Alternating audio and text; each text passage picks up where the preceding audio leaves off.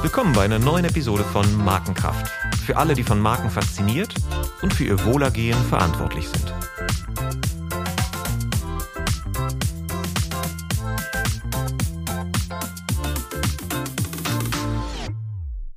Mein Name ist Olaf Hartmann und ich spreche heute über eine, wenn nicht sogar die zentrale Frage der Markenführung. Was ist unsere Erfolgslogik? Was macht unsere Marke stark und langfristig erfolgreich? Wir sprechen heute aber nicht über Best Practice Cases oder suchen konkrete Antworten für eine bestimmte Branche, sondern darüber, wie man zur richtigen Antwort gelangt. Denn das ist keine einfache Aufgabe und man sollte jedem misstrauen, der das Gegenteil erzählt. Markenführung ist komplex. Doch was unterscheidet eigentlich komplexe von komplizierten Herausforderungen? Warum ist es verlockend, das zu ignorieren, aber für den langfristigen Erfolg wichtig, den Unterschied zu kennen? Warum braucht gerade die Markenführung ganzheitliches, das heißt vernetztes Denken? Über diese Frage spreche ich heute mit Dr. Jörg Honniger. Jörg ist einer der führenden Experten für Komplexitätsmanagement in Europa. Er beschäftigt sich seit über 30 Jahren mit der Logik des Erfolgs. Er war von 1995 bis 1999 Leiter des Profit Centers für Managerseminare des Instituts für Betriebswirtschaft der Universität St. Gallen. Bis 2013 Lehrbeauftragter für vernetztes Denken und allgemeine Betriebswirtschaftslehre und doziert heute unter anderem an der Executive School der HSG. Doch er verfügt nicht nur über ein umfangreiches akademisches Wissen, sondern das, was für unseren Podcast noch relevanter ist, große Praxiserfahrung. Er gründete 1999 die auf Komplexitätsmanagement spezialisierte NetMap AG. In über 1000 Workshops hat NetMap sowohl Unternehmen der freien Wirtschaft als auch Institutionen wie zum Beispiel das Schweizer Bundesamt für Umwelt strategisch beraten. Und jetzt freue ich mich darauf, mit ihm gemeinsam über die komplexen Herausforderungen der Markenführung zu sprechen und wie man systematisch die eigene Erfolgslogik freilegt. Willkommen, Jörg. Schön, dass du da bist.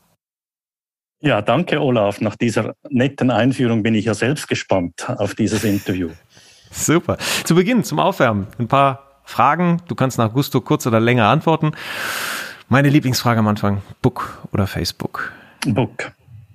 Hm. Mac oder PC? PC. Hm. Bier oder Wein? Weder noch. Weder noch? Hey. Das passt zur nächsten Frage. Bergsport oder Segeln? Bergsport. Ah ja. Aber mit Segeln hast du auch irgendwas zu tun, ne? Oder ja, zumindest ich, ich, gedanklich. Ich, ich, nutze Segeln gerne als Metapher für gutes Komplexitätsmanagement. Äh, habe aber leider nur mal einen Kurs gemacht, aber ein Freund aus Hamburg hat mir dann geholfen, gute Metapher zu entwickeln für mein Buch. Weil es, ist, es hat wirklich sehr viel gemeinsam, Segeln und Management. Ja, da können wir gleich nochmal drauf zurückkommen. Mhm. Das ist ein gutes Bild. Dann nochmal zu dir. So, du bist Schweizer, wie wahrscheinlich die Hörer schnell gemerkt haben. Mhm. Die Schweizer haben ja ein besonderes Verhältnis zu Geld, ja. Deshalb mal die Frage, womit hast du denn dein erstes Geld verdient? Ja, ich glaube, wie so manches Kind mit äh, Pfandflaschen retour bringen in der äh, Badi. Also im Prinzip geht es ein bisschen Richtung Betteln. Oh. Modernes Betteln, okay. Und was war der erste Job, für den du dann bezahlt wurdest? Das war relativ spät, glaube ich. Im Gymnasium habe ich ähm, Gipsplatten äh, geschliffen in einem kleinen KMU, eine Woche lang, bis ich Allergien entwickelt habe. Also es war wirklich hart verdientes Geld. Also es war keine komplexe Herausforderung, aber auch nicht einfach. Nee. Und gibt es, gibt es in deinem Leben eine Marke, an die du dich erinnerst, für die du dich bewusst entschieden hast? Ja, das war auch in der äh, Badi damals. Das waren die Cola-Frösche. Die Cola-Frösche. Ja. Und ganz kurz für unsere äh, deutschen Hörer, Badi ist was? Badeanstalt. Ach, die Badeanstalt. Siehst du? Das ist ja, man denkt ja, man spricht die gleiche Sprache, ne? Aber mit den Schweizern merke ich immer wieder, dass da einzelne Worte äh, dann doch andere Bedeutungen haben. Die Badeanstalt. Die Cola-Frösche, das war also die, die erste Marke. Und Coca-Cola dann wahrscheinlich auch als, als Getränk. Okay. Also wir haben eine enge äh, Verbindung gerade etabliert zwischen dir und, und Markenführung. Das, äh, das brauchen wir. Ähm, aber seien wir ehrlich zu den Hörern, das ist auch ein Experiment, was wir jetzt hier gerade machen, weil du eigentlich eben aus grundsätzlich dem Management kommst. Ne? Also mit Markenführung hast du indirekt schon immer wieder zu tun gehabt, weil du auch mit äh, Marketingleitern oder äh, Verantwortlichen in Markenpositionen oder für Markenführungspositionen zu tun hattest. Ähm, du bist aber jetzt kein Markenexperte. Deshalb versuchen wir die, die das Thema, worüber wir jetzt sprechen, äh, dialogisch zu entwickeln. Das heißt, ich versuche immer meine Perspektive darauf ähm, wiederzuspiegeln und du darfst dann auch brutal einschreiten, wenn ich Dinge falsch interpretiere. Ähm, aber so, so gehen wir also über den Rest des Podcasts mit dem Thema um. Und bevor wir aber jetzt inhaltlich wirklich einsteigen, noch mal ganz kurz ein bisschen zu dir. Wie, wie wird man denn Komplexitätsforscher, Manager? Also ist das etwas, was, was äh, du früher als Antwort gegeben hast, als deine Freunde alle geantwortet haben, was willst du mal werden? Ja, Astronaut und Feuerwehrmann? Oder wie ist es dazu gekommen? Nee, so schlimm ist es nicht. Aber wenn ich mich zurückerinnere, als Kind habe ich mich immer schon interessiert, wie die Dinge funktionieren. Ich weiß noch, ich habe meinen Vater gelöchert mit Fragen, wenn wir im Restaurant saßen. Wem gehört das? Ist das jetzt der Chef da? Äh, wieso schließen die schon? Ähm, oder es gab eine Tankstelle, als ich ein Kind war, das hat diese äh, Tierbilder verschenkt. Und habe ich immer mich gewundert, wieso verschenken die Tierbilder. Aber es war natürlich ganz schlau, weil ich habe meinen Vater dann immer dazu gedrängt, dort tanken zu gehen. Ähm, ja, da gab es also eine Kausalität zwischen äh, zumindest ein beeinflussender Faktor. Ja, genau. Oder, oder wenn man im, äh, im Restaurant einen Kaffee gratis kriegte, dann habe ich am Schluss gesagt, ja, man muss nicht noch den Kaffee bezahlen. Aber es war halt schon ein sehr unternehmerisch denkender Wirt, der äh, den Kaffee geschenkt hat am Schluss, damit man wiederkommt und auch, dass man wahrscheinlich äh, schnell rausgeht und er die Plätze wieder verkaufen kann. Also mich hat einfach immer interessiert, äh, wie die Dinge sind, wie sie funktionieren oder auf Erwachsenensprache übersetzt. interessiert mich auch heute noch, wie funktioniert ein Unternehmen oder ein Amt auch oder halt ganz generell soziale Systeme, wo Menschen versuchen, miteinander was zu erreichen. Hm. Hast du früher dann auch immer so Geräte auseinandergeschraubt? So, das ist ja auch so, ein, so ein, mein, mein, mein Neffe, der macht das aktuell gerade. Also ist schon jetzt vorhersehbar, dass der irgendwie einen Ingenieursberuf ergreift, weil der sucht auch immer nach den inneren Zusammenhängen. Mhm. Und ähm, das heißt nicht, dass das Gerät danach immer wieder funktioniert, aber er hat auf jeden Fall Wissenszuwachs. Aber da sind wir schon schön bei der Abgrenzung zwischen komplex und kompliziert, weil ich habe tatsächlich auch Mopeds auseinandergenommen und repariert und wieder zusammengesetzt. Und das sind eigentlich typisch komplizierte Systeme. Also letztlich beherrschbar. Wenn man es mal begriffen hat, kann man es wiederholen. Ähm, bei mir blieben aber immer ein paar Schrauben und Federn übrig und lustigerweise fuhr das Ding nachher trotzdem. Darum habe ich mich dann wahrscheinlich in Richtung Komplexität gewandt, weil äh, da ist dann doch, doch ein bisschen anders. Ja, super. Da sind wir genau beim Thema. Dann fangen wir doch damit mal an. Ne? Also damit man weiß, worüber man überhaupt spricht. Erklär uns doch mal, was ist denn der Unterschied zwischen einfach, kompliziert und komplex? Also im Sprachgebrauch verwechseln, glaube ich, die Leute permanent komplex mit kompliziert. Ähm, aber grenzt das doch mal sauber ab. Ja, gerne. Also überhaupt mal zuerst, wieso diese Abgrenzung die habe ich im Studium kennengelernt und die hat mich damals schon sehr fasziniert an der Uni St. Gallen, weil sie hat mir geholfen, verschiedene Fächer einzuordnen. Kennst du ja wahrscheinlich auch, man, man äh, bildet sich weiter oder man äh, hat eine Ausbildung und da kriegt man einen Lehrplan und man fragt sich, äh, wie ist denn der zustande gekommen? Und häufig hat sich das bis heute mir nicht erschlossen. Und diese Abgrenzung, diese einfache Abgrenzung verschiedener Arten von Problemen oder von Herausforderungen hat mir dann mal geholfen, verschiedene Fächer einzuordnen. Ist es das eher etwas für komplizierte Themen oder eher für komplexe Themen?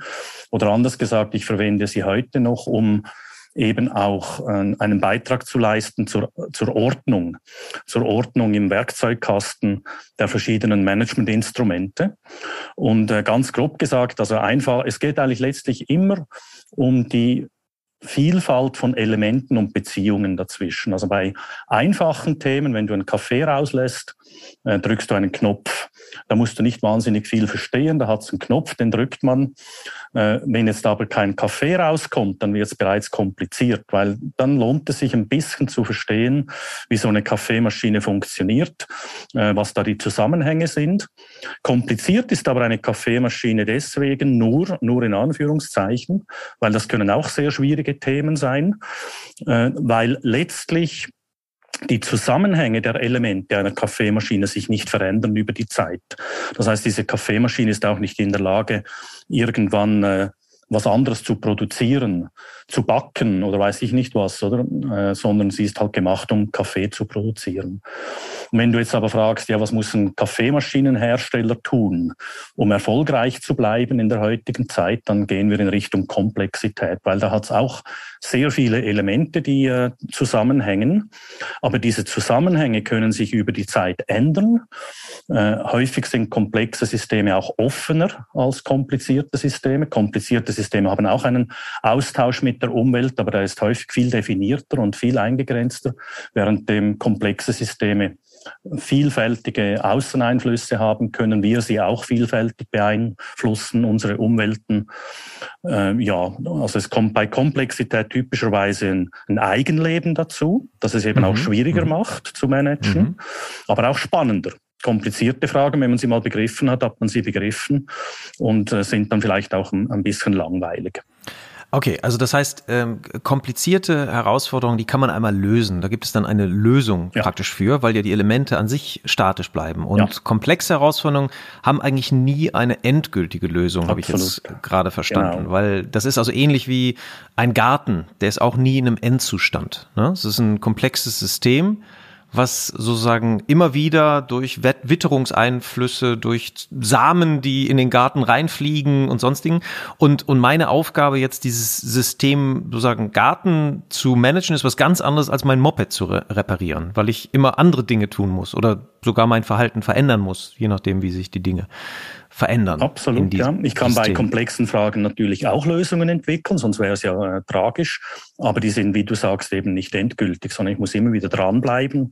Ich muss auch überprüfen, ob es was gebracht hat, was ich getan habe, weil vielleicht in der Zwischenzeit schon wieder äh, das Umfeld sich geändert hat oder Ziele sich änderten oder andere Menschen sich änderten. Also es ist äh, ja schwieriger, spannender und eben dynamischer. So, und da haben wir schon eine erste Parallele, die man mit Markenmanagement äh, ziehen kann. Also Marken sind auch nie zu Ende. Also sie sind nie ausentwickelt, sondern die haben auf der einen Seite diesen Zwang zur Stabilität. Sie dürfen sich nicht zu radikal, zu schnell ändern. Das Markenversprechen darf nicht heute das sein und morgen was anderes. Ähm, umgekehrt sind sie aber auch zum Wandel auch in gewisser Weise gezwungen, weil sie immer im Kontext natürlich auch von gesellschaftlichen Entwicklungen, Spannungsfeldern sich entwickeln. Die Bedürfnisse in der Gesellschaft entwickeln sich. Das heißt also zwischen Flux ne, und Transformation und Stabilität, da, da, da spielen Marken natürlich, äh, da müssen sich Marken ähm, praktisch entwickeln in dieser Zeit. Und das zu managen wäre dann eher dem Bild eines Garten, eines Gärtners vergleichbar, mhm. was auch Domitzlaff, hier der Schöpfer der Markentechnik, auch immer als Bild Bild äh, gerne genommen mhm. hat, als der eines Mechanikers. Ja? Obwohl er eigentlich von Markentechnik damals sprach, also mhm. also eigentlich technischer Begriff, so das hört sich eher nach, nach Mechanik an. Aber äh, dann war er eben auch Massenpsychologe und hat halt diese ganzen psychologischen Dynamiken auch schon mitgedacht und auch die Veränderungen, die dadurch passieren. Okay, da haben wir also schon mal eine Verbindung, die, die da herrscht.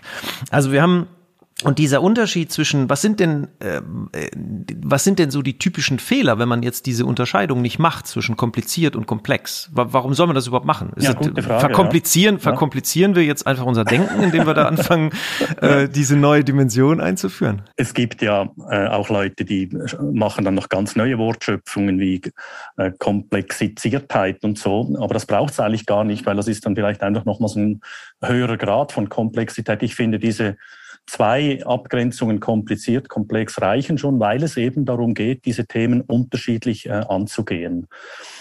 Ich vergleiche das gerne mit Werkzeugen, die wir zu Hause im Haushalt haben. Da haben wir auch eine ganze Vielfalt von Werkzeugen. Und es wäre zwar viel einfacher zu sagen, ja, ich wirf, ich wirf alles weg, ich nehme nur noch die Schere und löse damit alle Probleme. Nur wird es wahrscheinlich etwas schwierig, damit äh, abzuwaschen zum Beispiel. Das geht auch, aber ähm, ist etwas mühsam und hat wahrscheinlich Risiken und Nebenwirkungen. Und mhm. darum haben wir eben verschiedene Tools. Im Management kommt es mir aber manchmal so vor, als würde das ignoriert.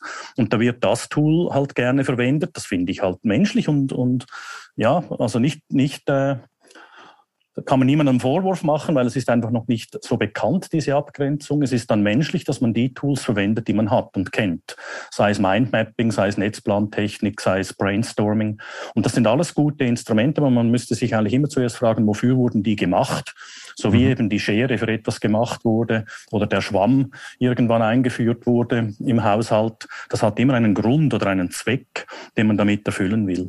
Ja. Und, im, und, im, Management, äh, finde ich, stellt man eben häufig fest, dass es wahnsinnig viele Instrumente gibt, um komplizierte Themen anzugehen. Du hast auch die Ingenieurwissenschaften schon erwähnt. Das ist typischerweise eine tolle Sache, um komplizierte Sachen äh, zu beherrschen, die man auch beherrschen sollte. Da lohnt sich zum Beispiel auch ein 100%-Denken oder ein Perfektionismus-Denken. Also wenn in, in der Schweiz hier ein Tunnel gebaut wird oder eine, eine Brücke, dann äh, ist es gut, wenn die hält und wenn der Tunnel nicht zusammenkracht und nicht einfach so in 80 Prozent der Fälle okay ist. Und das ist aber bei komplexen Fragen eben häufig so. Darum lohnt sich die Abgrenzung. Da braucht es eine andere Denke, eine andere Herangehensweise. Und da ist eben auch mal die 80-20-Regel, das Pareto-Prinzip okay. Äh, also wenn Mitarbeitende zu 80 oder vielleicht zu 90 Prozent vom gleichen reden, ist das fantastisch. 100 kriegt man wahrscheinlich nie hin. Mhm, okay.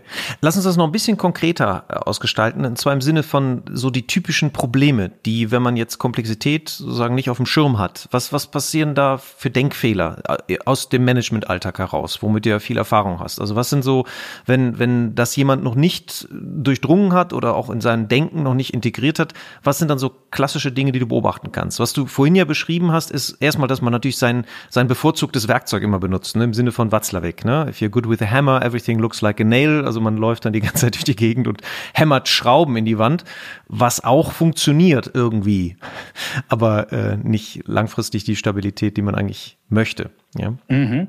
Ja. Also wenn man es wenn man's verwechselt, also wenn man Komplexität eben nicht gerecht wird, sondern mhm. äh, sie zu früh zum Beispiel auch einengt, das ist dann das, was man häufig macht. Bewusst oder unbewusst grenzt man es ein und sagt, ja, wenn unser Umsatz einbricht, das ist ein Marketingproblem und ah, jetzt kann ich Marketingmethoden anwenden. Oder es ist ein Qualitätsproblem, ah, jetzt kann ich Prozessmanagement einsetzen. Das heißt, wenn man zu stark, zu früh eingrenzt, ist die Gefahr, dass ich es schlichtweg nicht lösen kann, das Thema, dass ich also falsch ansetze. Oder wenn das jeder in der Firma tut, dass äh, alle fleißig arbeiten, es alle gut meinen, aber sich gegenseitig torpedieren, weil eben jeder ein anderes Bild im Kopf hat und jede.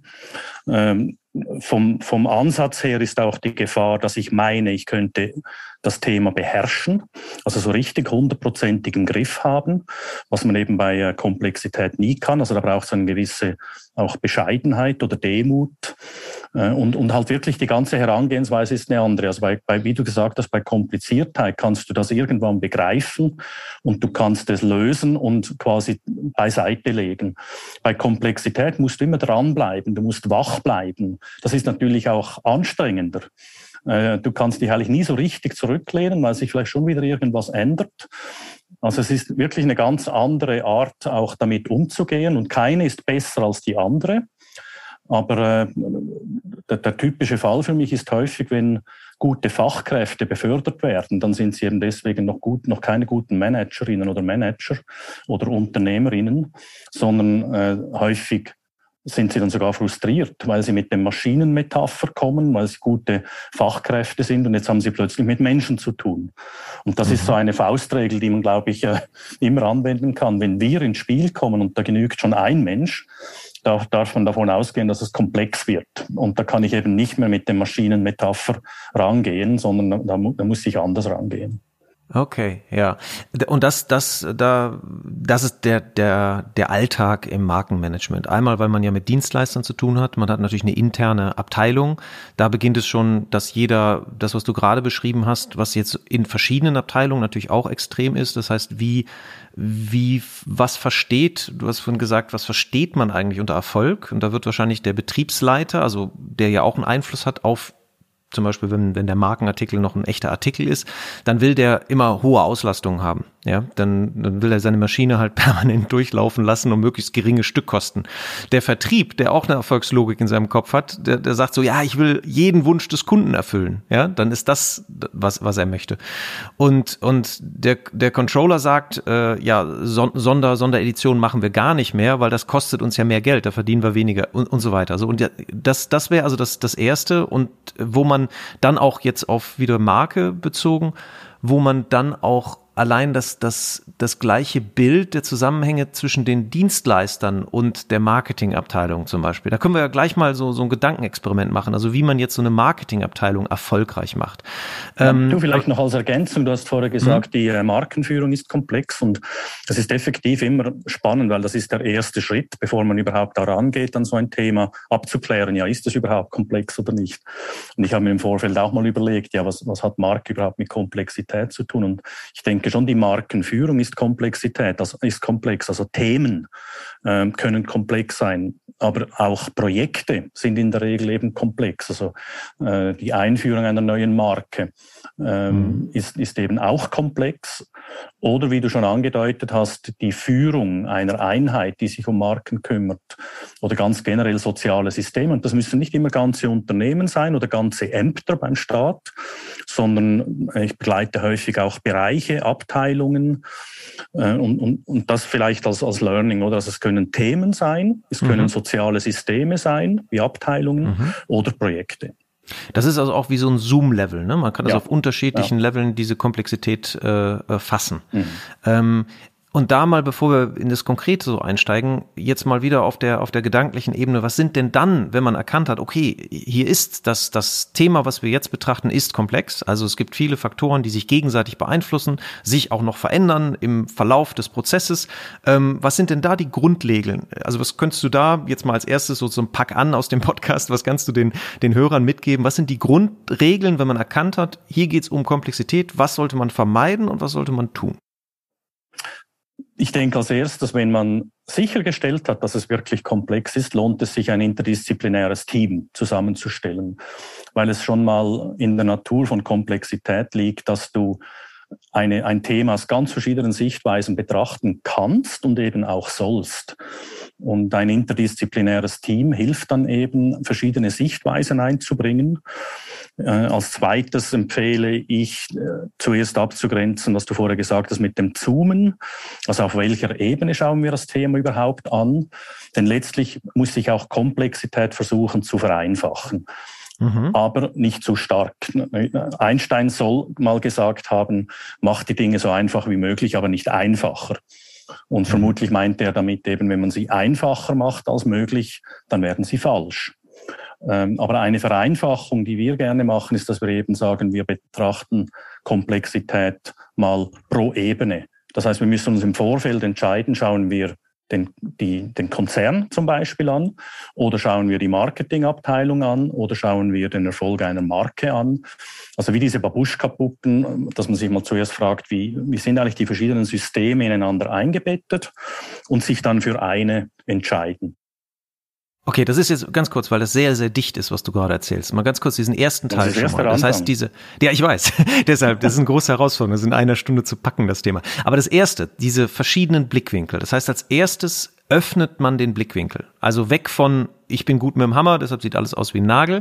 Ich brauche noch andere Leute, die auf das gleiche Problem sozusagen einen anderen Blickwinkel haben. Dadurch sind wir erstmal ähm, auch lösungsoffen. Ja, das heißt also, wir haben erkannt, hier ist Komplexität am Gange. Das erste, was wir brauchen, ist eine Lösungsoffenheit. Ja, das heißt, und das hilft, wenn man andere Leute an den Tisch holt und erstmal auf einer Basis ohne Bewertung einfach deren Perspektive aufnimmt. Das heißt, so eine Art Stakeholder, ja, oder alle die, die Beteiligten Analysen. Ich habe das, einen, einen Vergleich, den ich da habe, einen Film zu produzieren. Das kam mir in der Vorbereitung.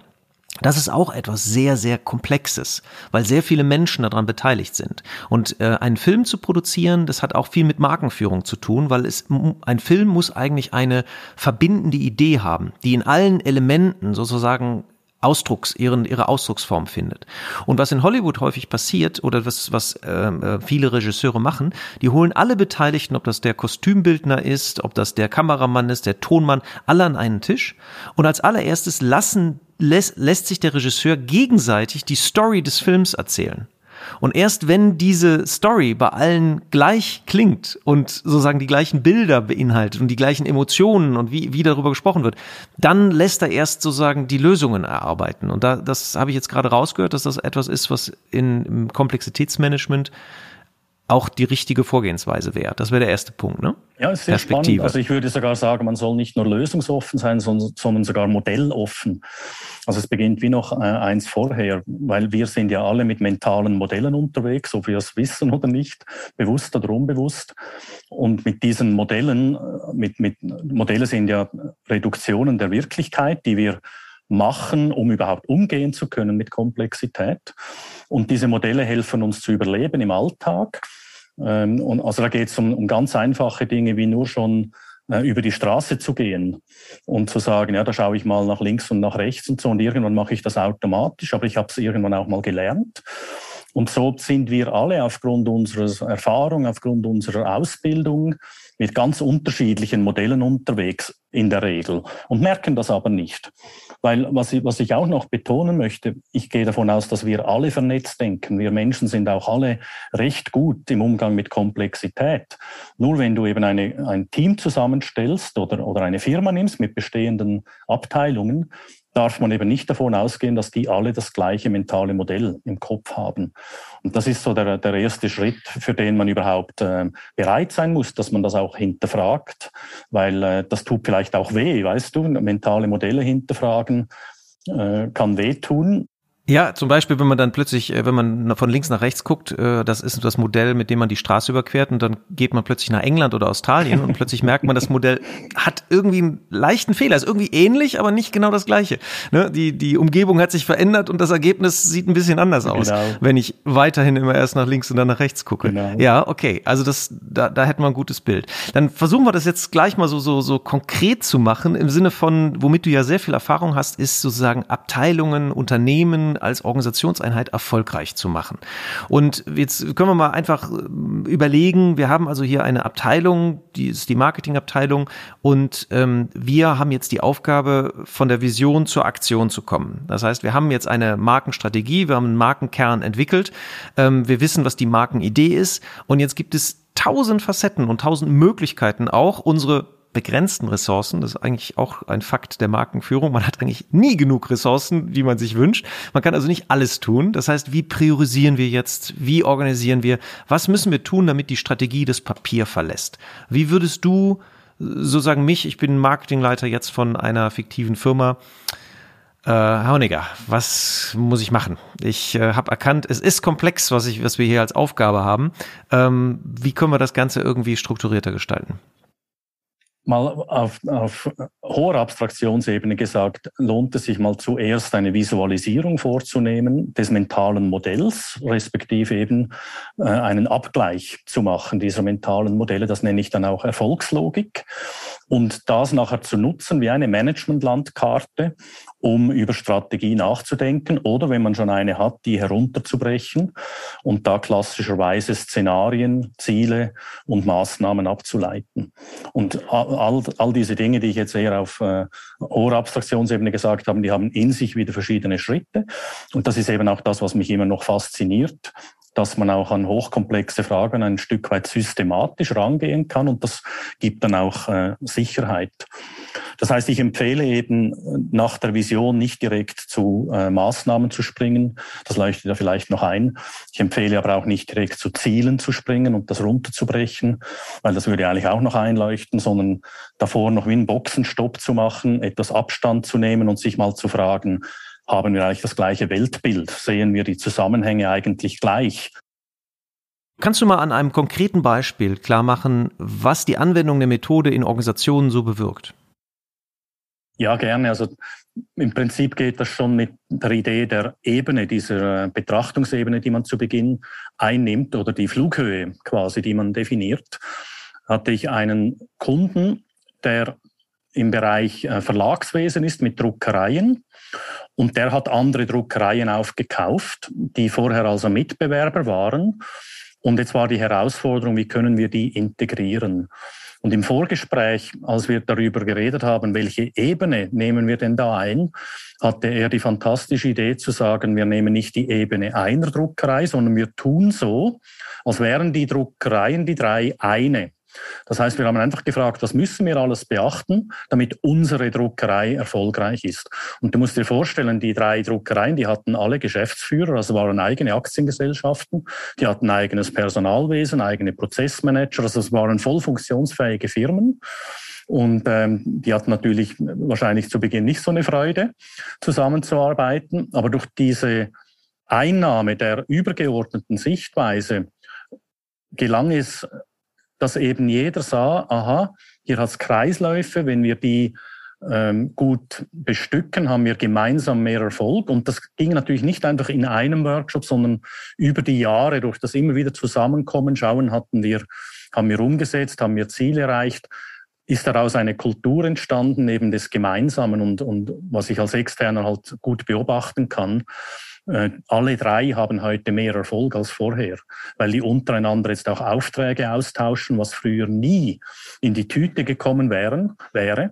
Aber weil die drei jetzt so gut ausgelastet sind, können sie praktisch keine zusätzlichen Aufträge mehr einzeln annehmen. Aber wenn sie neue Aufträge auch wieder geschickt untereinander aufteilen, äh, können sie die Auslastung noch weiter steigern. Und das ist einfach wunderbar. Und das haben Sie erkannt durch die Erfolgslogik. Praktisch, das wurde Ihnen plötzlich klar. Indem Sie eben eine Ebene höher eingenommen haben und immer sich gemeinsame Ziele gesetzt haben, die Hebel gemeinsam bestimmt haben und nicht in Ihrer lokalen Druckerei gedacht haben, sondern in dieser fiktiven Ebene darüber äh, quasi eine Druckerei gespielt haben. Ja, das, das gab einen Kulturwandel. Ähm, in, in, in diesen drei Teams. Und das andere ist mehr ein lustiges Beispiel, hat aber auch mit dieser Ebene zu tun. Hast du wahrscheinlich auch schon x-mal erlebt. Man, man sitzt in einer Sitzung äh, zu einem bestimmten Thema und relativ schnell verlässt man die Ebene und ist entweder daran zu diskutieren, was die Geschäftsleitung tun müsste oder äh, die EU oder die UNO, um ein Problem zu lösen oder noch viel häufiger, man stößt ins Operative vor äh, und ist in irgendeinem Detail. Und da war ich mit einem, mit einem Besitzer von Hotels und seinem Team in einem Workshop. Und es ging darum, eine Erfolgslogik zu zeichnen zum Thema, was müssen wir tun, damit unsere Vier- und Fünf-Sterne-Hotels langfristig erfolgreich bleiben. Und ich hatte gerade das Ebenenkonzept erklärt, dass wir also versuchen, alle Hotels zu betrachten äh, als Einheit in einem ersten Schritt. Und da unterbricht mich der Eigentümer und sagt, nur schnell, äh, die Bar, die wir jetzt hier unten gerade neu bauen, was meint ihr, sollte die rund oder eckig sein? Und dann lief eine Riesendiskussion los. Und zum Glück hatte ich schon das Flipchart gezeichnet mit den Ebenen und bin dann einfach daneben gestanden und nach ein paar Minuten äh, schaut der äh, Besitzer nach vorn, so nach dem Motto, wieso sagt der da vorne nie was und sieht, wie ich einfach nur auf die Ebene zeige verstummt, lacht und sagt, jetzt haben Sie uns gerade eine Stunde Zeit gespart. Das passiert bei uns ständig, dass wir irgendwo in operative Details absteigen. Schönes Beispiel, ja. Ja, schönes Beispiel, wo dann auch die Kommunikationskultur beeinflusst wird durch dieses Einnehmen der verschiedenen Perspektiven. Ja, genau. Und, und auch das kann man modular einwenden, anwenden. Weißt du, dass man mal vielleicht nur einen Flipchart nimmt, verschiedene Ebenen des gleichen Themas aufzeichnet, verschiedene Abstraktionsebenen und zu Beginn des Meetings sagt, auf welcher Ebene sind wir heute? Und wenn man das zum Voraus macht, ist die Chance auch größer, dass man während des Meetings die Menschen darauf hinweisen kann, jetzt haben wir die Ebene verlassen, lasst uns wieder zurückkommen. Das heißt, wir würden von den Beteiligten erstmal fragen, was ist eigentlich, was macht den Erfolg dieser Markenidee aus jetzt in den kommenden Jahren? Wir haben uns Ziele gesetzt. Äh, ne? Wir wollen wachsen, wir wollen erfolgreicher in dem Markt sein. Die Marke existiert ja schon, also das ist der Normalfall. So, wir wollen jetzt unseren Erfolg erhöhen. So, das heißt, das erste wäre, möglichst viele Perspektiven einzusammeln von Leuten. Wie seht ihr eigentlich den Zusammenhang des Erfolgs? Habe ich das richtig verstanden? Das heißt, also nee, was ist eigentlich der Zeit voraus? ich nicht. bin der Zeit voraus. Ja, jetzt, jetzt springst du ein bisschen. Mhm. Ähm, also wenn du, wenn du die Vision hast und so, dann lohnt es sich eben Teamzusammenstellung, Ebene äh, zu bestimmen, also quasi die Flughöhe zu, zuerst zu bestimmen. Schaue ich äh, meine ganze Markenlandschaft an oder schaue ich eine Marke an oder schaue ich eben die Organisationseinheit an, die ähm, für die Markenführung verantwortlich ist. Und dann geht es in die Perspektiven rein. Also dann frage ich als methodische Hilfestellung, wer hat eigentlich ein Interesse an unserem Erfolg? Und denke mich so in verschiedene Gruppen rein. Und das sieht effektiv aus wie die Stakeholder-Analyse auf den ersten Blick, aber ich nenne das bewusst gerne Sichtweisen, weil ich quasi die Brille anziehe dieser verschiedenen Gruppen und mich frage, was sehen die da drin? Das ist ein bisschen wie ein Beispiel vorher mit dem Film. Also ich frage dann halt, ja, was sehen, sehen meine Kundinnen drin äh, in, in meinem Erfolg? Was sehen die Aktionäre, was, sehen, was sieht das Management? Und was ich immer wieder spannend finde, wenn sich alle Anwesenden in alle reindenken müssen, äh, wächst das Bild. Das heißt, für jede und jeden der Anwesenden kommt mehr dazu, als sie vorher aufgeschrieben haben. Und das zeigt schon, dass eben diese Übung helfen kann, zu öffnen, aufzutun, äh, nichts Wesentliches zu vergessen. Und nachher vernetzt man diese Dinge, die man da herausgefunden hat, zu einem Ursache-Wirkungsdiagramm weil es eben letztlich darum auch geht, die Logik zu verstehen. Ich habe mal diesen Begriff Erfolgslogik geprägt, weil nach, äh, ich glaube, irgendwie zehn Jahren habe ich mich mal gefragt, was mache ich hier eigentlich? Und letztlich ist es der Versuch herauszufinden, gibt es da irgendeine Logik dahinter, was uns erfolgreich macht?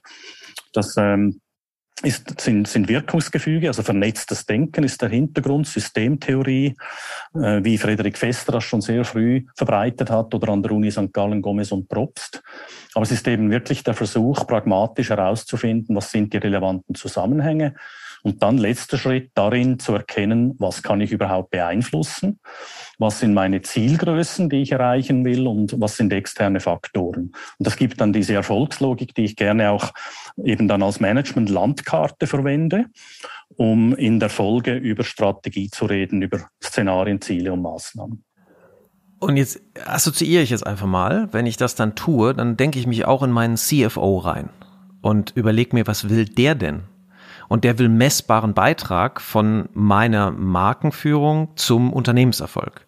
Das heißt, dann merke ich plötzlich, ach, ich brauche jetzt hier irgendwie eine, eine, einen KPI, wo ich mhm. diesen Beitrag messbar dran machen kann, mhm. weil dann nämlich der Geldsack aufgeht, dann ist der CFO plötzlich viel offener über Investitionen nachzudenken. Das heißt, wenn ich diese, diese Kausalität herstellen kann, dass sich die Investition lohnt. Und das ist vielleicht ein Merkmal auch von, von Komplexität, so wie ich es auch in Gesprächen mit dir kennengelernt habe, ist ja, was uns ja immer schwerfällt, ist zum Beispiel längerfristige Wirkzusammenhänge zu mhm. erkennen. Ne? Dinge, mhm. die kurzfristig und schnell und möglichst stark wirken, die erkennen wir sehr schnell. Also zum Beispiel über die Straße laufen und in die falsche Richtung gucken. Da merkt man, okay, das Gucken in die richtige Richtung erzeugt direkt ein besseres Ergebnis.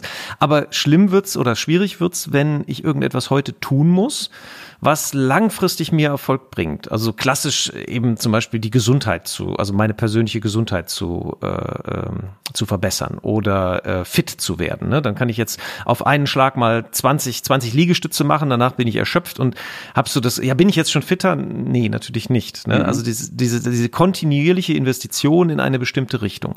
So, und das ist ja im übertragenen Sinne das, was eine Organisation bei der Markenführung auch braucht. Das heißt, der Glaube daran, dass ich langfristig durch Investition in eine Marke grundsätzlich den Unternehmenserfolg im Ganzen steigern kann.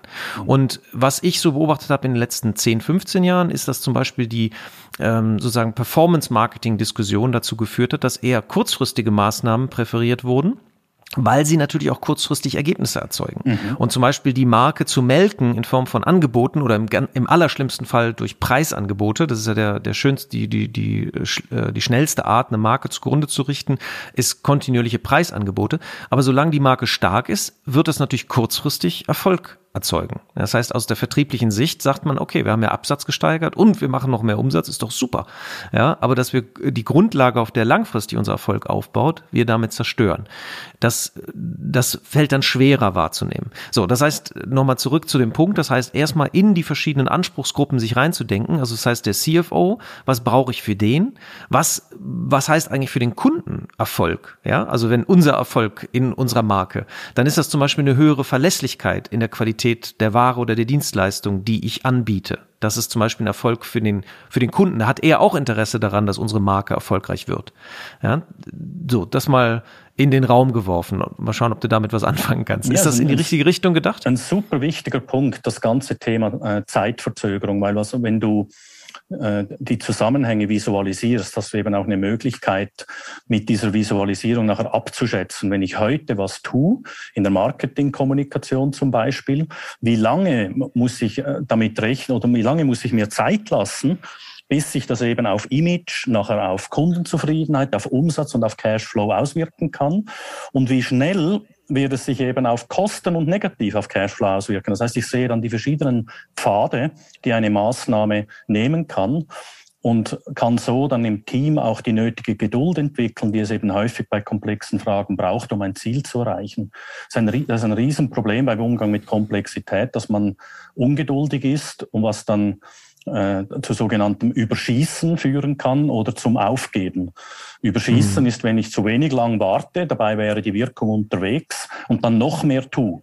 Also du, du gehst äh, eben dann nicht einmal in der Woche joggen, sondern du gehst jeden Tag joggen, weil du denkst, das bringt dir dann siebenmal mehr. Äh, aber, du, aber das ist so brutal, dass du so derart viel Muskelkater dann hast, dass du wieder aufhörst. Dass du am Schluss im Krankenhaus landest und du genau. wolltest eigentlich deine Gesundheit steigern. Genau, und, und dabei wäre es vielleicht ganz sinnvoll, zweimal in der Woche zu joggen und vielleicht noch andere Dinge, andere Hebel zu betätigen, wie auf die Ernährung zu achten, also eben an verschiedenen Orten koordiniert einzugreifen, um ein Ziel zu erreichen. Und wenn ich dann eine Visualisierung dazu habe, steigt eben auch meine Motivation mehr Geduld zu haben. Ich kann damit auch gegen das Quartaldenken ankämpfen, das in vielen Konzernen vorherrscht, weil ich, weil ich sonst ja gar nicht mehr unternehmerisch denken und handeln kann, weil ich immer dann nur kurzfristig handeln muss. Es ist ja relativ einfach, kurzfristig Kosten zu sparen. Schließ einfach die Firma. Aber das ist nicht sehr unternehmerisch gedacht. Du willst ja Kundennutzen erzeugen und das braucht in der Regel etwas länger. Viele, Oder viele zum Beispiel in der Krise, also das, da mal kurz eingehakt, in der Krise zum Beispiel äh, äh, erste Reaktion, sozusagen Umsätze brechen ein, der Markt bricht weg. Was macht man als erstes? Kosten sparen. Wo spart man am leichtesten? Natürlich bei der Werbung. Ja, und dann wird eigentlich die Werbung eingestampft. Ja, und, ja, und, und dann merkt wie bitte? Und? Und beim Training und, dem, und der externen Management. Genau, Training, genau, so, solche Sachen. So. Und dann merkt man aber dann, dann, äh, das, und das ist gut erforscht, interessanterweise, aber wird in jeder Krise immer wieder falsch gemacht. Seit der ersten Welt, der großen Weltwirtschaftskrise, da gab es einen, einen Harvard-Absolventen, der das das erste Mal erforscht hat, dass die Firmen, die in der Krise zum Beispiel kontinuierlich ihre Werbeinvestitionen ähm, gleich gehalten haben oder sogar noch gesteigert haben, dass das die Firmen waren, die nach der Krise besonders stark gewachsen sind, mhm. ja, und, und besonders schnell sich erholt haben. Das wäre zum Beispiel ein Beispiel für komplexe Zusammenhänge, die also kurzfristig natürlich wehtun und Investitionen tun dann immer weh. Aber durch, durch das Wissen der Zusammenhänge, dass wenn der Markt wieder anspringt, dass dann die mentale Verfügbarkeit von der Marke im, im, für den Konsumenten den entscheidenden Unterschied macht, zu welchem Produkt greift er. Oder dass in Zeiten wie der Krise eben Vertrauen eine, eine größere Bedeutung bekommt, also wenn alles andere unsicher wird, dann ist gerade dieses Vertrauen, was Markenartikel ausstrahlen können, wenn sie kontinuierlich sichtbar bleiben, ein besonders hoher Wert und erzeugt danach natürlich dann die höhere Akzeptanz dann auch für den höheren Preis. Und das, das wäre jetzt ähm, in, in diese Richtung gedacht, wo diese Visualisierung, wo wir nochmal drauf zurückkommen, vielleicht ein riesen Vorteil wäre, wenn man also die Erfolgslogik der Marke besprechbar macht, hätte man, habe ich auch noch einen anderen Punkt, der mir gerade einfällt, würde es auch bedeuten, selbst wenn die Person, die beteiligt war an der Erarbeitung der Erfolgslogik, also dessen Wissen und Erfahrungswissen da eingeflossen ist, die Firma verlassen würde, hätte man immer noch die Visualisierung der Logik. Ja? Absolut, ja.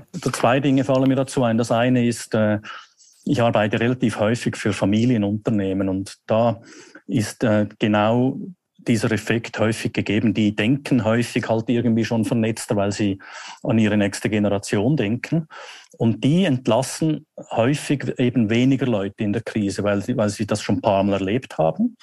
Die haben auch Substanz gebildet in der Vergangenheit, weil sie eben langfristig denken und halten das dann auch mal ein Jahr oder zwei aus. Und wie du gesagt hast, sind dann eben bereit, wenn es wieder anzieht und können dann auch liefern und, und unterliegen dann nicht dem Schweinezyklus, wo man immer wieder zu spät dran ist. Genau. Und, und ähm, das Zweite, was ich noch nachschieben wollte, wir müssen unbedingt noch über KPIs dann reden, die du erwähnt hast.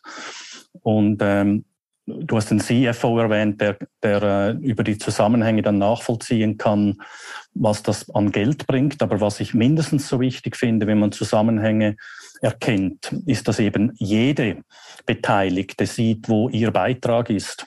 Das heißt, das Ganze ist auch unglaublich sinnstiftend. Es geht nicht nur um Geld, aber auch natürlich.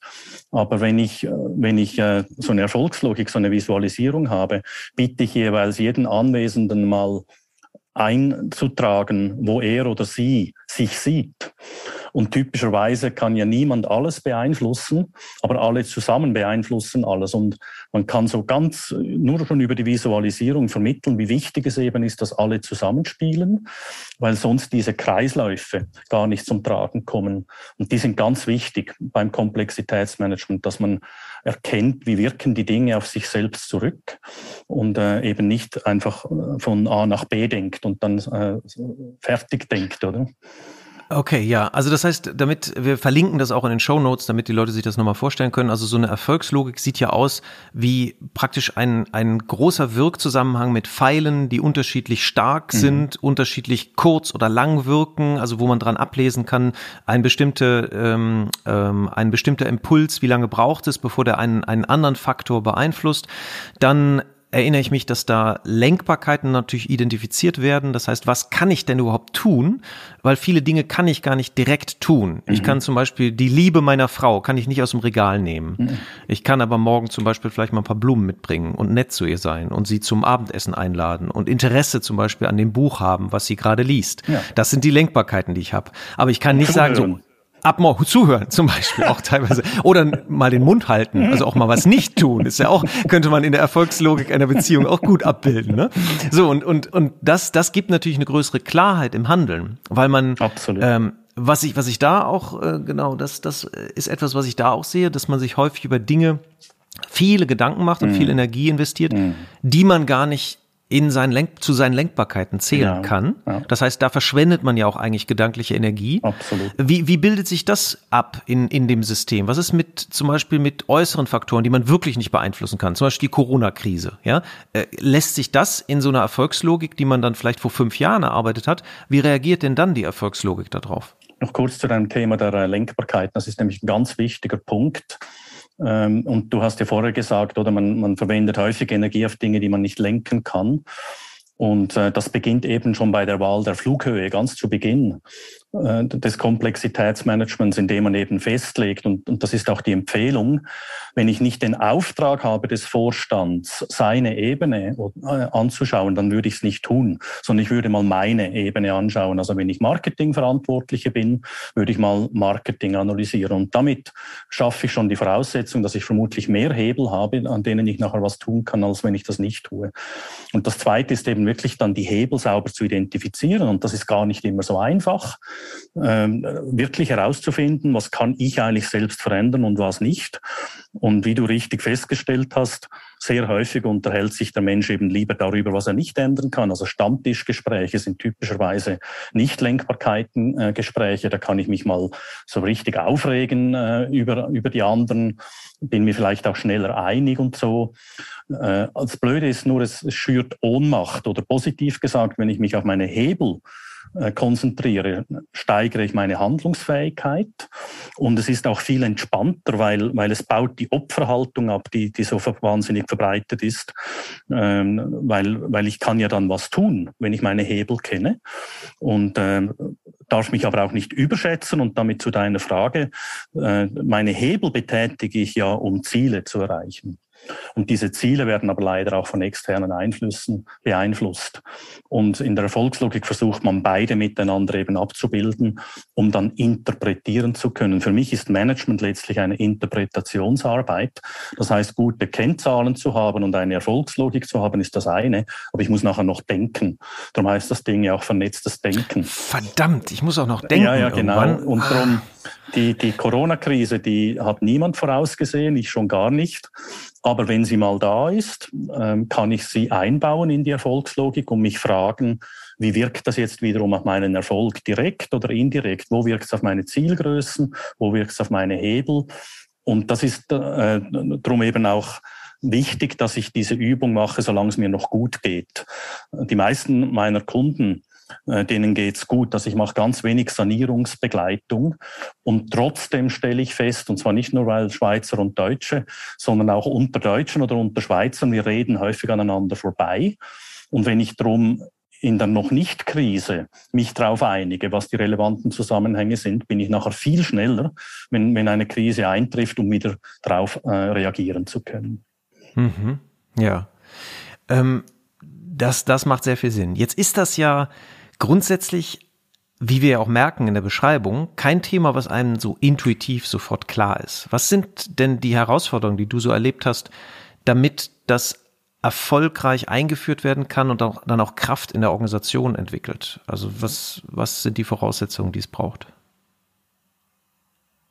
Ich, ich zögere gerade noch, weil du gesagt hast, intuitiv nicht zugänglich, weil ich denke, wir alle die Methodik. Ich ja, meine jetzt nicht den, ja, die Zusammenhänge schon, aber dass man, dass man sagt, okay, wir müssen uns jetzt Zeit, wir müssen uns jetzt Zeit nehmen, zum Beispiel dafür. Da sagen die, da haben wir doch jetzt keine Zeit nee, für. Nee, wir müssen doch ich das und das. Ich habe Frage schon verstanden. Ich wollte nur sagen, ich glaube, viele wir alle äh, gehen sogar mit Komplexität intuitiv um. Ich höre zum Beispiel viel den Satz an der Uni St. Gallen, wenn ich da in der Weiterbildung bin, dass am Schluss eines Seminars jemand sagt, ja gut, jetzt, ich habe jetzt das verstanden, aber ich, ich weiß schon, wenn ich das meiner meinem Chef, typischerweise sind es dann Männer, die Sie erwähnen, sagen, dann sagt er, ja, ich denke schon vernetzt, ich brauche das nicht, oder? Und wahrscheinlich stimmt das auch. Also viele Unternehmer, die, die unterwegs sind, die können wahrscheinlich sehr gut vernetzt denken. Aber was eben die Schwierigkeit dann ist, ist, ähm, wie gebe ich es weiter, wie kommuniziere ich es, wie stelle ich sicher, dass andere auch meine Vernetzungen kennen, äh, wie kann ich meine Intuition kommunizieren. Und, und dort beginnt es eigentlich schon, äh, die, deine Frage nach den Herausforderungen. Also wie bin ich überhaupt offen dafür, dass ich vielleicht in einem Team das machen sollte, um mal abzugleichen, was die Vernetzungen sind. Also nicht vorschnell zu sagen, ja, ich denke schon vernetzt, ich, ich kenne schon die Zusammenhänge, weil wir gehen weiter. Also wir versuchen das Ganze im Team zu machen, zu visualisieren und vor allem nachher dran zu bleiben, auch zu überprüfen, ähm, ob man die Ziele erreicht hat. Da sehe ich eine weitere Grenze des methodischen Komplexitätsmanagements, dass viele sich nicht überprüfen lassen wollen, bewusst oder unbewusst. Also so, so wie wir arbeiten, das schafft Transparenz über KPIs, über Zusammenhänge. Und da ist es nachher nicht mehr so leicht, einfach zu sagen, ja, es war halt die Corona-Krise, wieso, wieso wir nicht Erfolg hatten, sondern man muss, muss es dann etwas besser erklären können. Und natürlich, was du sagst mit der Zeit, also das ist Killerkriterium Nummer eins, dass äh, Menschen, die davon gehört haben, sagen, hört sich super spannend an, müsste man unbedingt tun, aber wir haben keine Zeit. Ähm, jetzt sowieso mit der Corona-Krise, wo man zwar denkt, man, man hätte Zeit, aber man hat irgendwie noch weniger Zeit, hängt wahrscheinlich damit zusammen, dass äh, wir alle sehr unter Druck sind, auch, auch psychisch. Ähm, dass, das, dass vieles jetzt halt noch dringender ist und das Dringende hat schon immer das Wichtige äh, verdrängt.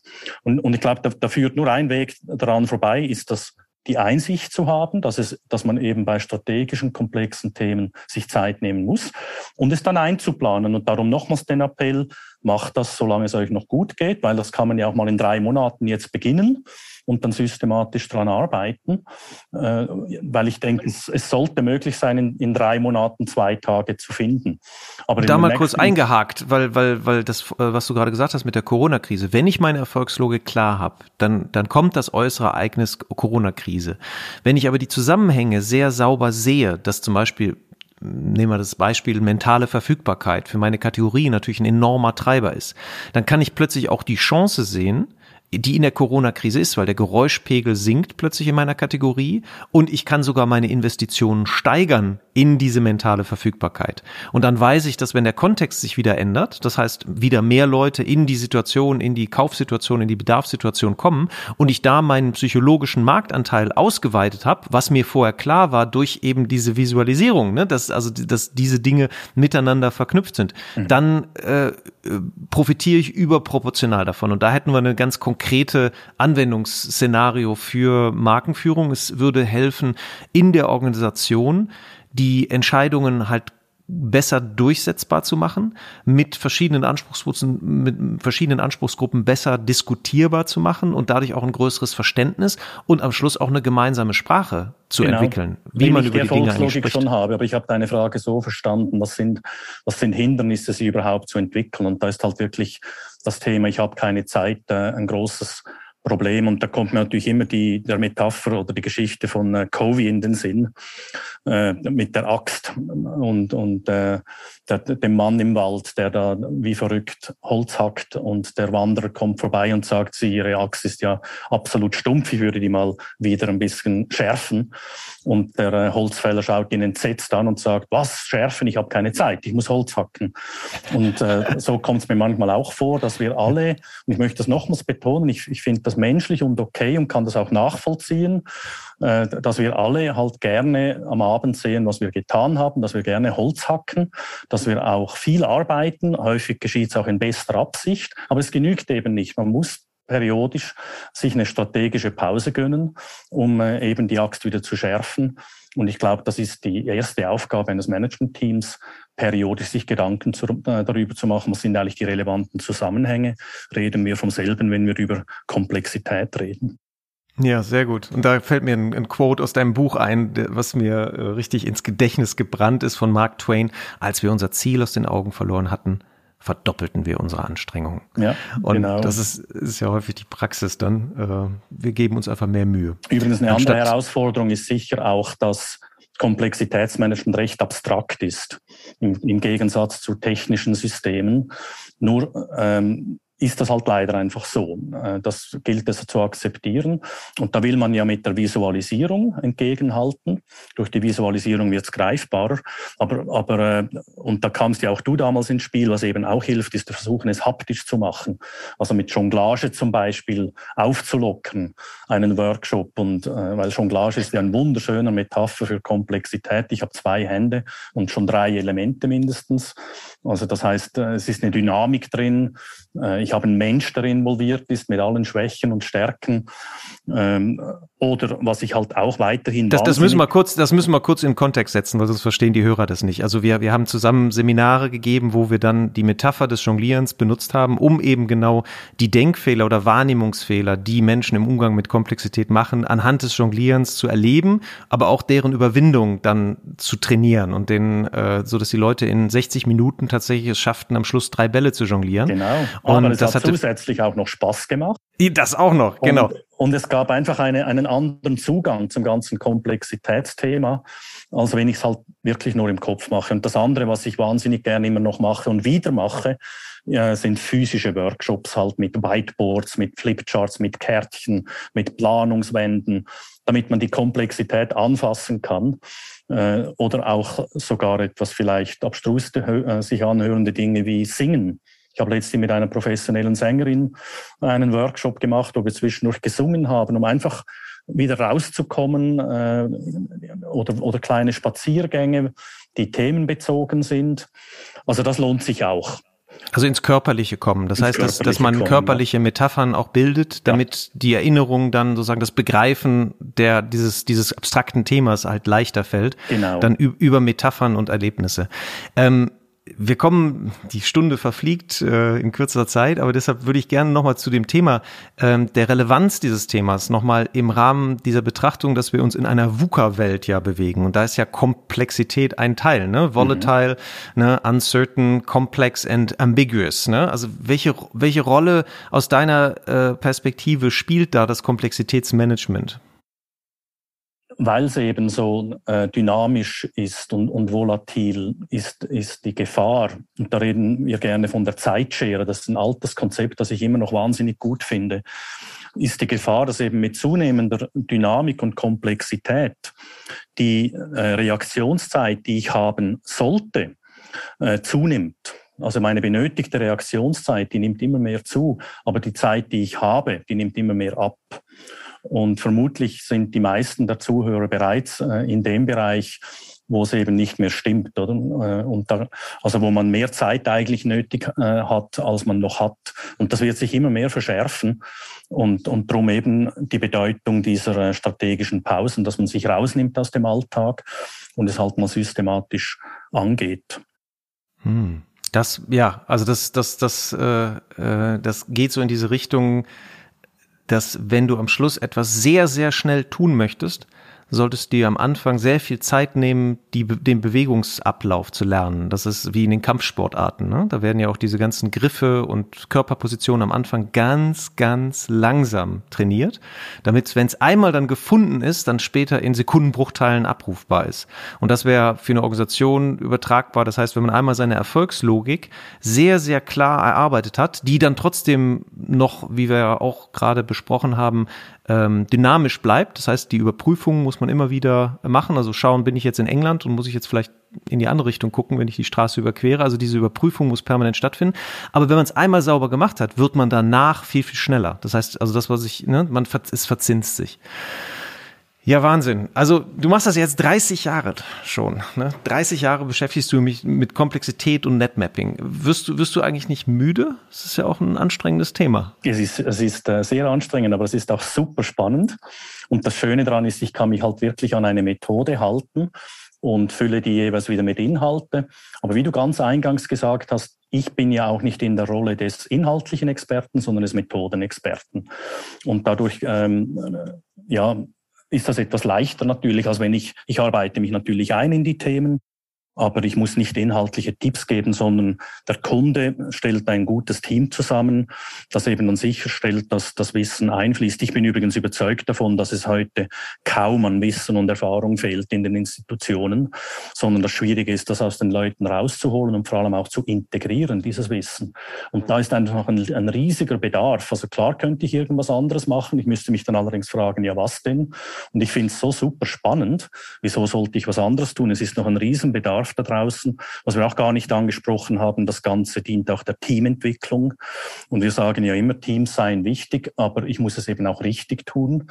Äh, also ich muss zum Beispiel auch von diesem Teamthink wegkommen, dass man aus Harmoniebedürftigkeit daraus äh, nicht mehr selbstkritisch ist. Und das trägt eben äh, der Ansatz auch dazu bei, durch die Einnahme verschiedener Sichtweisen, dass ich äh, vom Teamthink wegkomme. Und weißt du, ich finde es einfach auch privat sehr wertvoll, die ganze Arbeit. Also sie hilft mir eben auch, äh, vom Perfektionismusdenken wegzukommen. Sie hilft mir, mein Privatleben besser zu verstehen. Wo kann ich lenken, wo kann ich nicht lenken?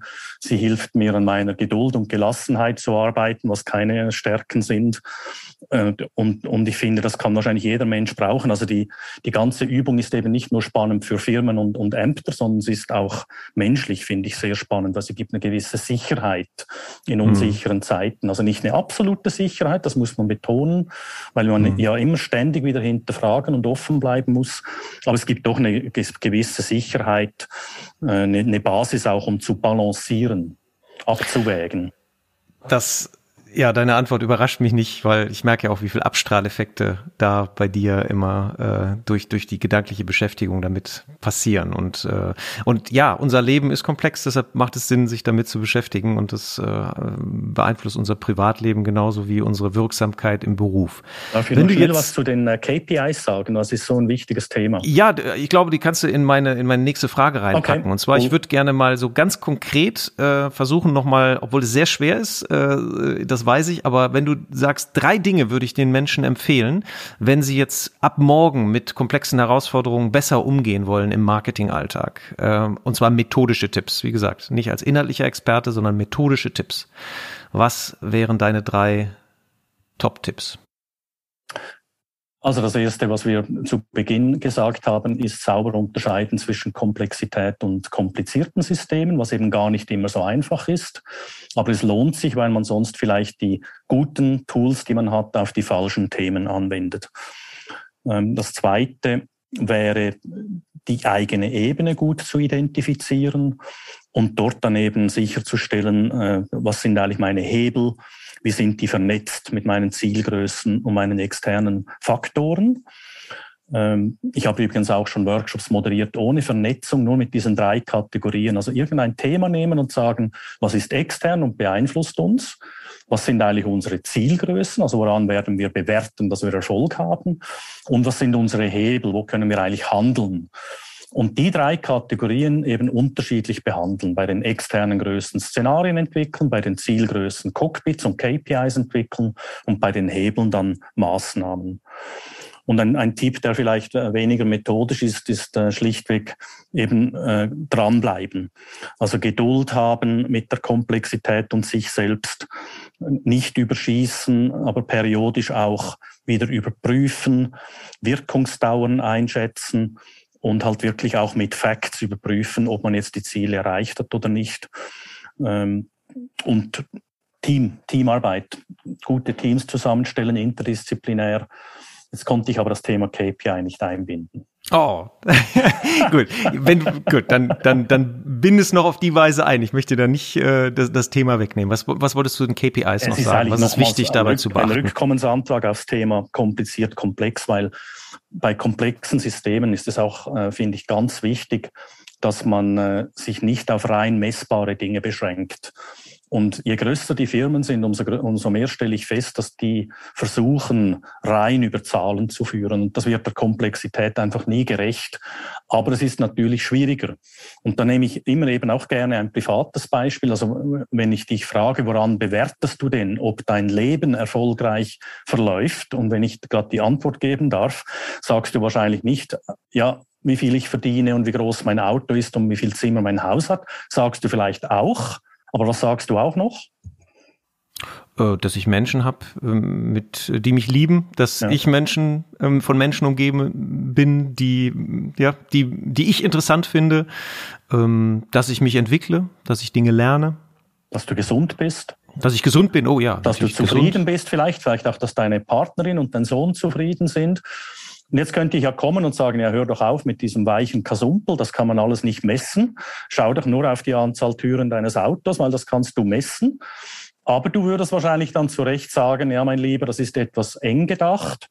Das das trifft nicht zu. Du würdest vielleicht sogar sagen, strategisch relevant sind eigentlich die qualitativen.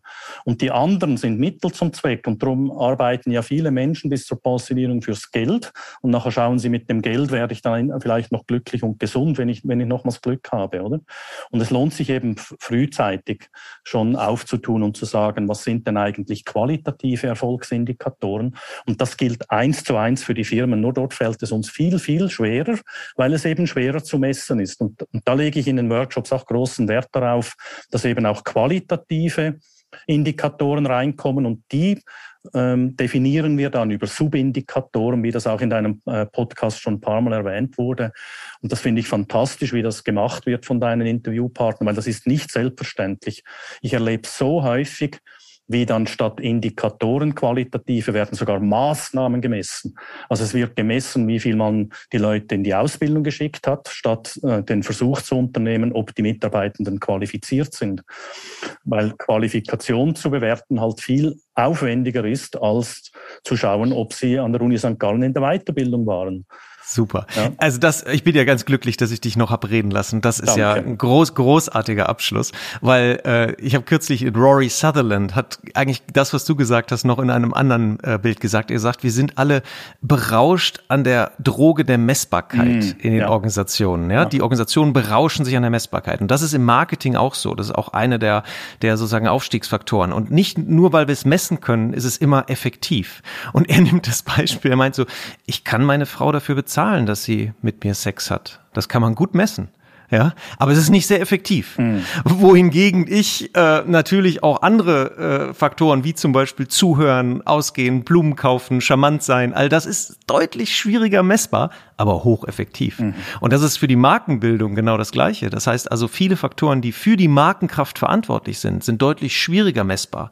Aber das heißt nicht, dass man nicht versuchen sollte, sie auf irgendeine Weise fassbar zu machen und ihre Entwicklung halt dann auch zu tracken und mhm. äh, eben nicht die kurzfristigen, leicht messbaren Dinge ähm, und häufig sind eben die qualitativen sogar die Ursachen für die quantitativen. Das ist das Spannende daran. Also ob meine Kunden zufrieden sind, ob ich ein gutes Image habe, sind dann eben häufig die Ursachen dafür, ob ich nachher Geld verdiene. Und wenn ich dann unternehmerisch denke, frage mich dann eben wieder, was mache ich mit dem Geld, damit in der nächsten Runde mein Image wieder weiter gestärkt wird.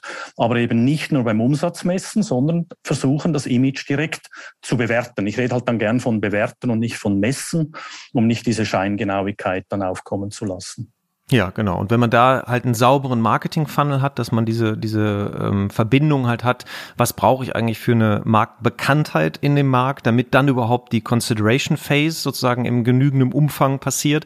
Und wenn ich dann irgendwann aufhöre, in die Bekanntheit zu investieren und dann merke, dass meine sozusagen meine konkreten Produkte, meine Aktivierungskommunikation immer schwächer wird, dann muss ich halt diese Verbindung sehen. Und die würde ich dann in dem Fall, äh, wenn ich meine Erfolgslogik habe, hätte ich die dann gesehen. Das ist doch ein super, super sozusagen Pack-an-Beispiel, wie, wie das Ganze im Alltag in der Markenführung ähm, identifizierbar ist. Wenn jetzt einer unserer Hörer äh, Interesse hat, das zu vertiefen mit dir, wo, wo würde man dich am leichtesten erreichen? Wie, wie, äh, welche Ressourcen, welche Website würdest du da empfehlen? Ähm, ich habe eine Website, die heißt www.netmapping.ch. Ich bin auch mhm. auf LinkedIn, Jörg Honecker. Wunderbar. Genau. Dann, dann, verlinken wir das. Und jetzt neben deinen eigenen Büchern, die du geschrieben hast, eins möchte ich selber erwähnen, Vernetztes Denken und Handeln in der Praxis. Das wird auch als Lehrbuch an, in St. Gallen verwendet, ähm, soweit ich informiert bin. Ähm, was würdest du sonst noch für vielleicht Literatur oder auch Filmtipps geben, was das Thema so ein bisschen, wo du sagst, okay, das ist super, das, das ist eigentlich genau das, was man da sieht oder liest, ist das, worüber wir hier sprechen. Gibt es da etwas? Wow. Wow, das ist eine Frage. Die könntest ja, du wahrscheinlich leichter beantworten auf Netflix. wenn, wenn, die, wenn die nirgendwo hinführt, dann ist es meine Schuld. Als Netflixer. Ähm, aber vielleicht, vielleicht, vielleicht dann noch auf einer anderen Ebene, vielleicht ein Buch, was dich besonders beeindruckt hast, was du besonders oft also verschenkt mich, hast. Ja, was mich sehr früh geprägt hat, war, war Friedrich Fester. Das war ein, ein Biologe, ein Deutscher, der mit hervorragenden Ausstellungen damals, als ich im Gymnasium war, das Thema vermittelt hat. Er hat auch sehr gute Bücher geschrieben, also Friedrich Fester sicher. Dann äh, mein Ziehvater quasi, Gomez, mit Probst zusammen, die haben publiziert und, und mein Buch hatte dann Gomez später als Lehrbuch an der Uni genommen, äh, was ich sehr geschätzt habe, dass ein Professor sagt, dein Buch ist eine, wirklich eine Weiterentwicklung. Da, da sprang er äh, über seinen Schatten, aber Gomez Probst ließ sich auch äh, immer sehr gut und natürlich die Urväter. Also wenn jemand einsteigen will in Systemtheorie und Niklas Luhmann lesen kann, äh, der hat natürlich äh, das Ganze begründet, zusammen zum Beispiel mit Ludwig van Bertalanffy oder dann der Kybernetik-Urvater Norbert Wiener. Da geht es dann wirklich in, ins Mathematische rein. Er war aber spannenderweise auch Philosoph. Da sind dann die theoretischen Hintergründe, währenddem ich ja mehr versuche, die Frage zu beantworten, ja, aber was muss ich jetzt tun? Also wie setze ich dieses Gedankengut denn um? Ja, was auch sehr spannend ist und gut lesbar ist Dietrich Dörner. Genau, die, ja. Du die beschäftigst dich mit der Erfolgslogik, ja. er beschäftigt sich mit der Logik des Misslingens. Ja, genau. Das heißt, er beschreibt sehr plastisch, was eigentlich passiert, wenn man Komplexität ignoriert. Na super. Also, verlinken wir alles in der Shownote. Und meine letzte klassische Frage. Du hast jetzt die Gelegenheit, allen Markenverantwortlichen einen Monat einen Bildschirmschoner auf dem PC zu zaubern. Fällt dir dazu was ein? Welchen Satz würdest du ihnen mitgeben im Umgang mit der VUCA-Welt und der Komplexität, die immer da war, aber jetzt teilweise auch noch weiter zunimmt, weil nämlich die Zyklen irgendwie immer schneller laufen. Was würdest du ihnen als Botschaft mitgeben wollen? Ich glaube, es ist 20 Jahre her, da habe ich vom heiligen Augustinus ein Zitat gelesen und als ich es aber dann mal später nachgeforscht habe, wird es jetzt einem Amerikaner, dem Herrn Niebuhr, zugeordnet.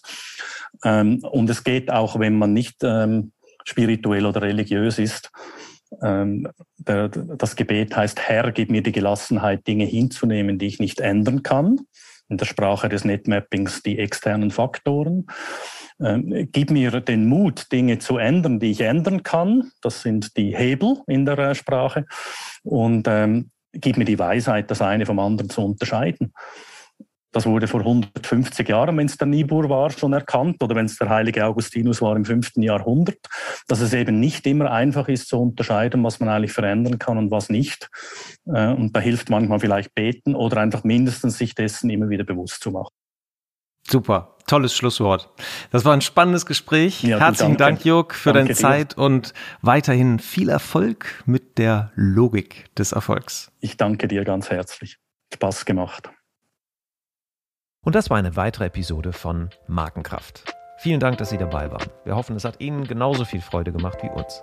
Wenn ja, empfehlen Sie uns Ihren Freunden, Ihren Bekannten, Ihren Kollegen und bewerten Sie uns auf iTunes, Stitcher, Spotify, Soundcloud, egal wo Sie diesen Podcast hören. Share the love for brands. Machen Sie es gut für sich und die Menschen in Ihrem Leben.